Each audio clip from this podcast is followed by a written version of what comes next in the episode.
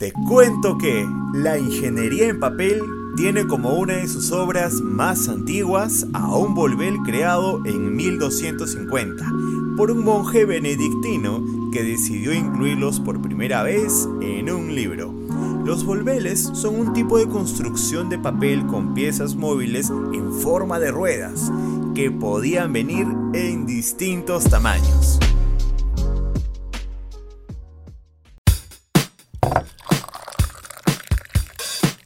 El arte es entender la mente humana.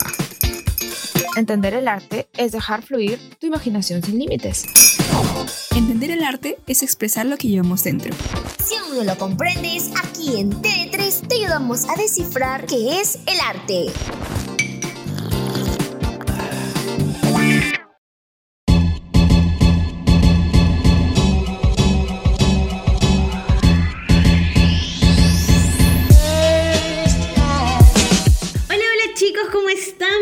Una semana más aquí a T3. Chicas, ¿cómo están? ¿Cómo se encuentran? Fío, Ilma. Hola, Nico. Oye, te escucho feliz. ¡Qué emoción! Este, estamos bien. Ya terminé mis finales, hermana. ¡Cuánta felicidad! ya termino este mañana que es viernes 6. Eh, bueno, este capítulo saldrá sabe Dios cuándo. Pero pues estoy así como un poquito cabezona, la verdad que sí. Este ciclo le he peleado bastante, la verdad. Eh, Vilma, ¿cómo estás? ¿Qué tal? ¿Qué estás haciendo? Aparte de estar con nosotras aquí. ¿Qué tal, chicas? Yo cansada, he de confesarles, he tenido un día muy largo porque estaba avanzando finales, obviamente. Y la verdad, semana de finales siempre tensa, pero una vez que uno termina de dar un examen o que ya va acabando uno por uno, uno se siente happy realmente. Yo estoy feliz, estoy al 100. Eh, estoy esperando que sea sábado porque el sábado acaban mis finales y de verdad ya quiero que terminen. Ay, sí, la verdad que sí. Y bueno, chicos, también recordarles que estamos al aire los días miércoles y viernes a las 8 pm, los jueves a las 2 pm y los domingos también estamos trabajando eh, a las 5 de la tarde. Bueno, antes de empezar este increíble capítulo, porque les tenemos preparados hoy día un excelente capítulo, un capítulo con un tema interesante, la verdad, un tema que, que nunca lo habíamos escuchado antes de saber de, de esto y de informarnos un poco más, obviamente, pero es increíble todo lo que hay detrás de ello. Y antes de conocer todo sobre lo que vamos a hablar hoy día, vamos a la cápsula. La ingeniería del papel implica cualquier estructura tridimensional, móvil o desplegable, que son aplicadas a libros, tarjetas, imitaciones y maquetas.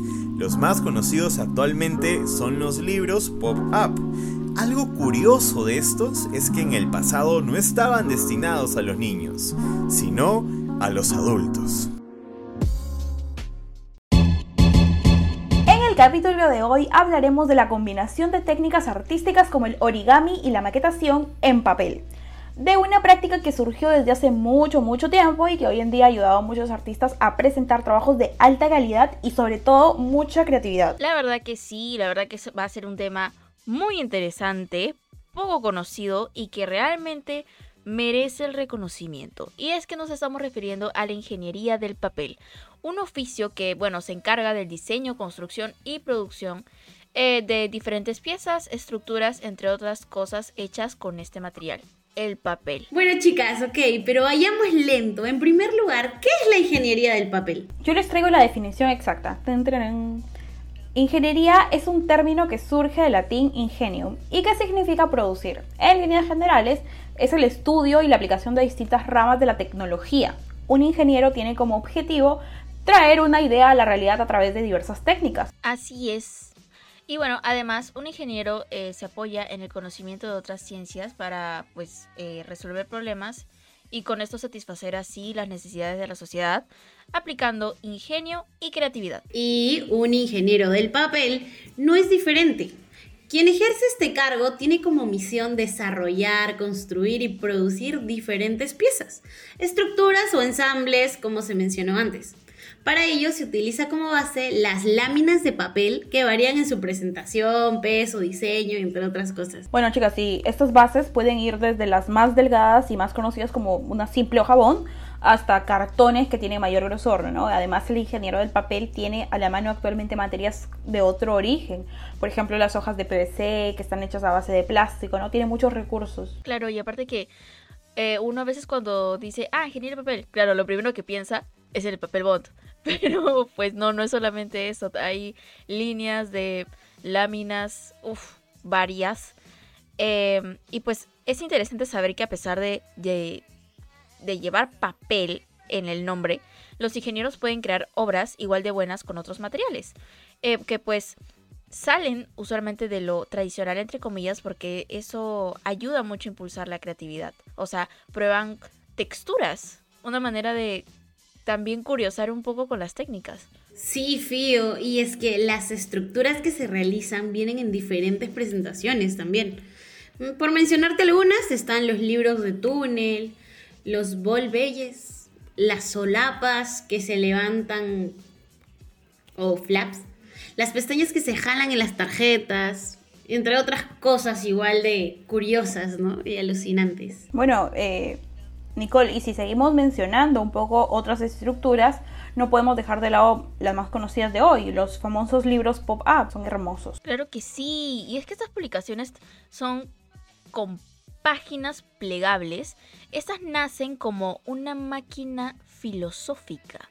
Y digo esto porque evolucionaron a manuales científicos que pues actualmente sobreviven con éxito gracias al interés que generan en los niños, porque pues los niños son muy visuales, o sea, eh, a ellos les llama la atención muchas cosas por el tamaño, el movimiento, los colores. Y es curioso porque en un principio estos libros no estaban destinados al público infantil.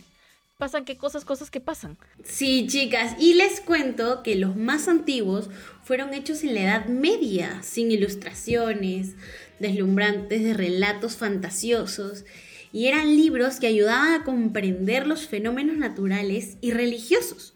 Uno de ellos fue realizado en 1250, imagínense, y se trataba de un volveche. Y bueno, y es que se nombra el volvel al tipo de libros que cuentan con construcciones de papel con forma de ruedas, ¿no? No sé si han podido ver en algún momento eh, libros, sobre todo en astrología, tenían mucho que ver con eso.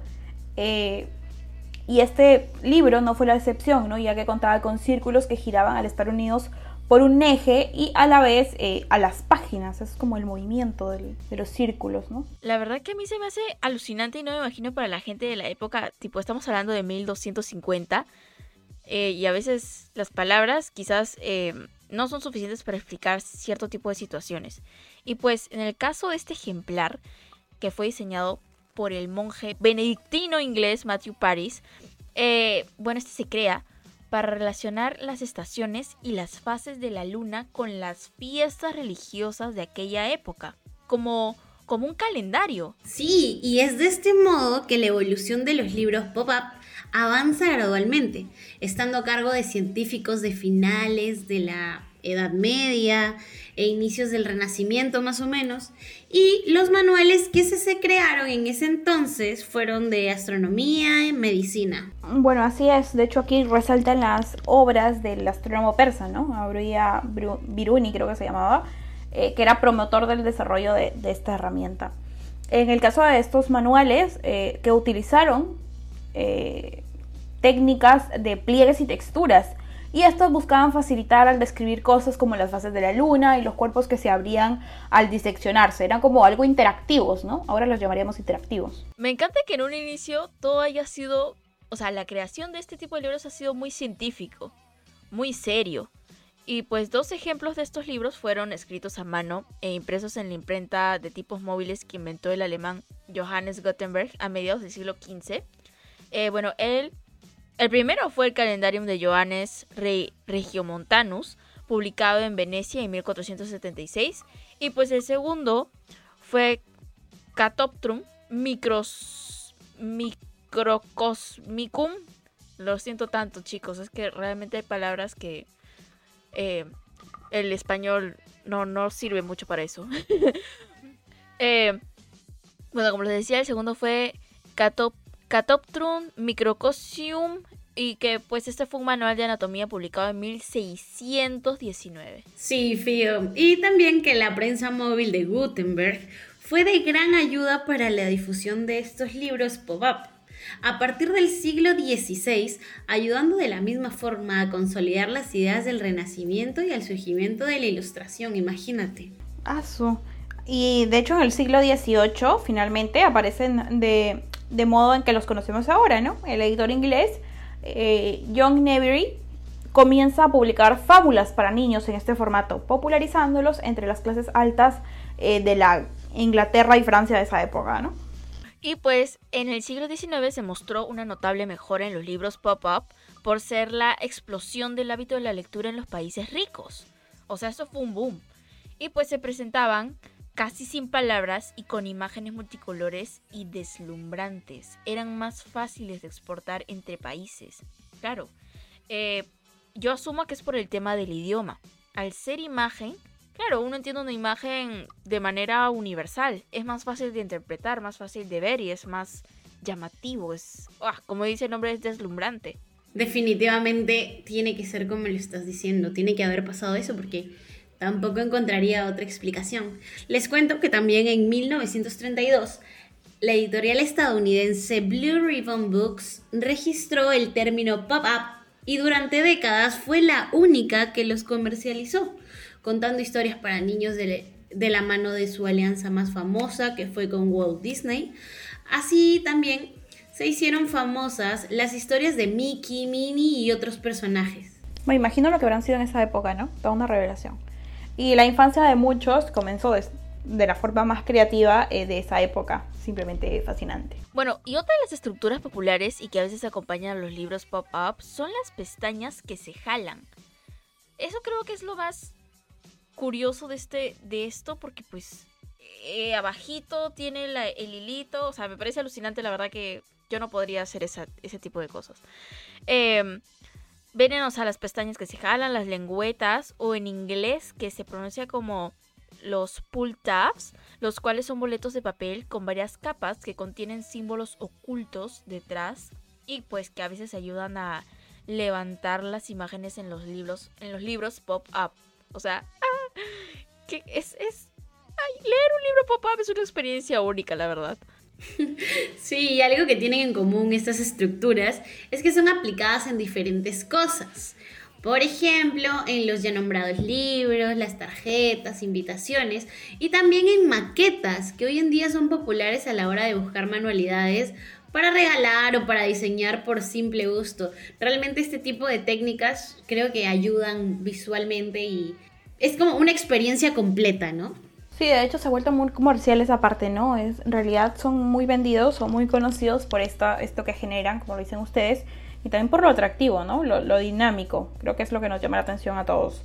De hecho, recientemente la ingeniería del papel ha cobrado mucho más auge gracias a la aplicación de la tecnología actual. Obviamente, con todo el avance, tiene que avanzar todo tipo de las formas de arte.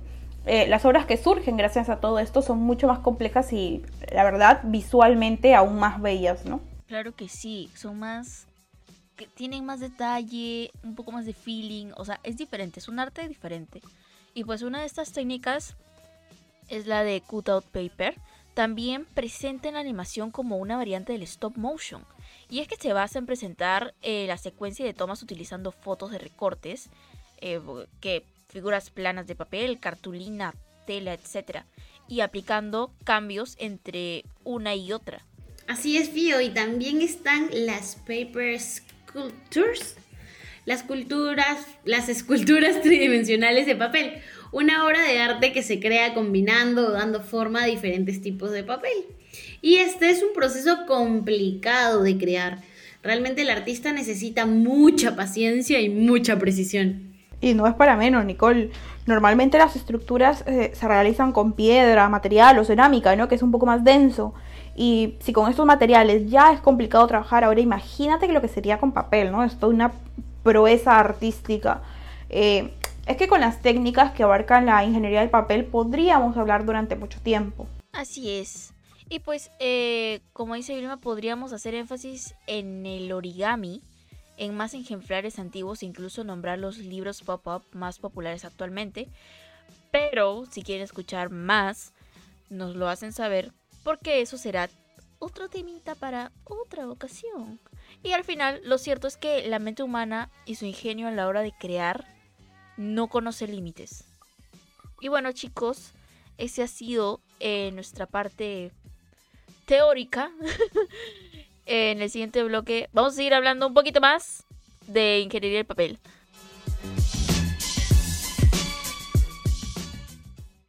Esperamos sinceramente que hayan disfrutado de este programa sobre la ingeniería del papel. No olvides sintonizarnos siempre en Radio UPN, la radio que conecta contigo. Bueno, después de haber escuchado todo, o sea, después de haber entendido el concepto o la teoría, ¿no? Un poco de conocer un poco qué es eh, la técnica de la ingeniería del papel o qué es la ingeniería del papel. Creo que en realidad todos hemos tenido un acercamiento a esto, sin embargo no hemos conocido como tal el término, porque yo recuerdo mucho eh, haber visto, no sé, libros infantiles, como dije ahora, El Principito, por ejemplo, es uno de ellos, eh, de abrir y, ver que salía, por ejemplo, los dibujos que hacía el principito, en los planetas y cómo se iba encontrando con, las, con, los diferentes, este, con los diferentes personajes, ¿no? Entonces creo que si algo recuerdo mucho de, este tipo de, arte es eso, ¿no? La impresión que te causa al abrir y, que salte algo, ¿no? O, poder tocar, poder visualizarlo y a través de algo tan sencillo como el papel. Realmente, sí, Vilma, como dices, o sea, es impresionante, creo, el, el enterarnos. O sea, creo que todos hemos visto un libro con esas características en nuestra vida. Claramente en la actualidad es mucho más en tema de libros infantiles, eh, pero es increíble enterarnos o aprender el cómo inició, ¿no? Pensar que empezó con temas tan como importantes o tan fuertes como son medicina o ingeniería, que realmente se usan para eso, ¿no? Para explicar mejor algunas teorías o para que sea un poco más dinámico. Que en la actualidad lo hayan vuelto algo más accesible para todo tipo de personas, incluso para los niños, que creo que es para lo que se usa muchísimo más, me parece espectacular, ¿no? El cómo ha avanzado este tipo de cosas y el, tenerlo tan accesible ahora. La verdad que lo que dice Nicole es bastante cierto, o sea, encontrar ahora un libro así interactivo de medicina es rarísimo, o sea, es eh, no sé, jamás lo he visto. He visto libros infantiles, tarjetas, cartitas de amor, pero, o sea, un libro de medicina jamás. Y pues yo imagino que es por el hecho de que quizás eh, el tanto brillo eh, le quita la seriedad al asunto. O sea, yo, mi mente cree, cree eso. Y pues esto, nada, o sea, claro que los más fáciles de impresionar con este tipo de libros son los niños. Pero pues el leer un libro pop-up es realmente una experiencia totalmente fascinante. A mí me encantaba, la verdad, que yo me metía a crisol por estos libros. Yo era feliz con mi eh, castillo de medio centímetro en el libro. Pero es que esa experiencia no te la quita nadie. En realidad, este, aunque hablemos nosotros del libro pop-up, es toda la técnica de utilizar este papel para esto, ¿no? Y, nosotros hemos mencionado la historia, por ejemplo, eh, los libros de, geografía, eh, los libros de astrología, de astronomía, perdón, los libros de medicina, pero de hecho, si vamos a la historia o si nos remontamos, esta técnica se utilizó, no sé, era común en tratados árabes o, en los tratados medievales, o sea, desde entonces. Y hoy en día lo podemos ver en tantas otras eh, cosas. Por ejemplo, el primer acercamiento que yo tengo a esta técnica, o el primer recuerdo que se me viene cuando hablo de esta técnica en particular, es de la banda Led Zeppelin. Ellos de hecho hicieron muy conocida esta técnica porque la utilizaron en el diseño de uno de sus álbumes. No sé, la verdad, no he visto, no tengo el álbum ni siquiera y no era que sea muy fan de, Led Zeppelin, pero recuerdo haber visto un video X, un video por ahí de, la banda como tal contando la historia y mostraban los, los, los discos. Y en esos discos yo logré visualizar uno que me volvió la cabeza y entré a averiguar y lo conocí. Entonces entendí un poco lo que era esta técnica, ¿no? Que creo que como lo habíamos mencionado con Nicole, eh, conocemos, tal vez hemos visto, hemos tenido el acercamiento, pero no conocemos el término como tal, que se llama tal vez pop-up, volver o, que es ingeniería del papel, ¿no? Muy sofisticado, pero de todas maneras es arte, chicos.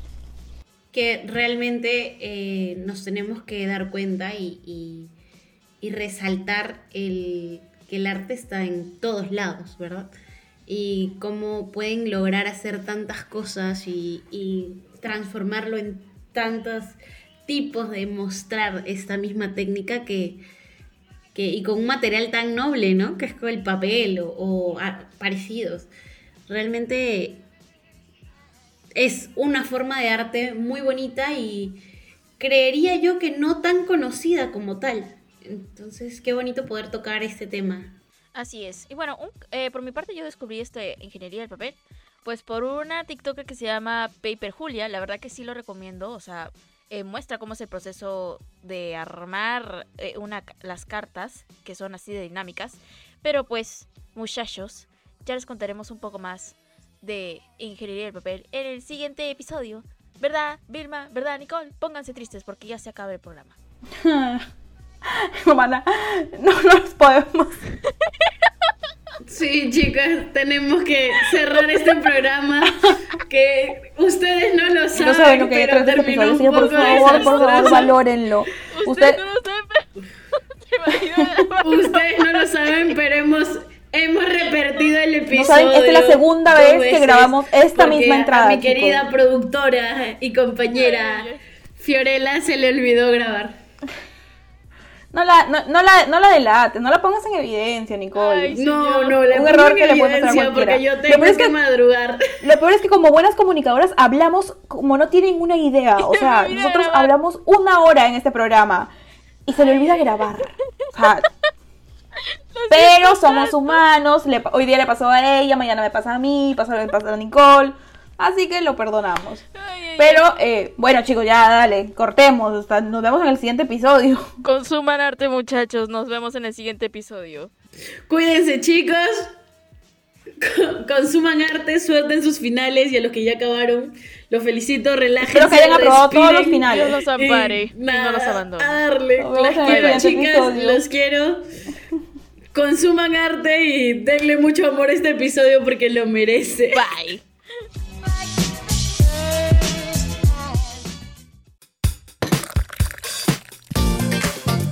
Ahora que conoces más sobre el arte, No te pierdas el próximo episodio donde seguiremos descubriendo mucho más. Solo aquí En T3.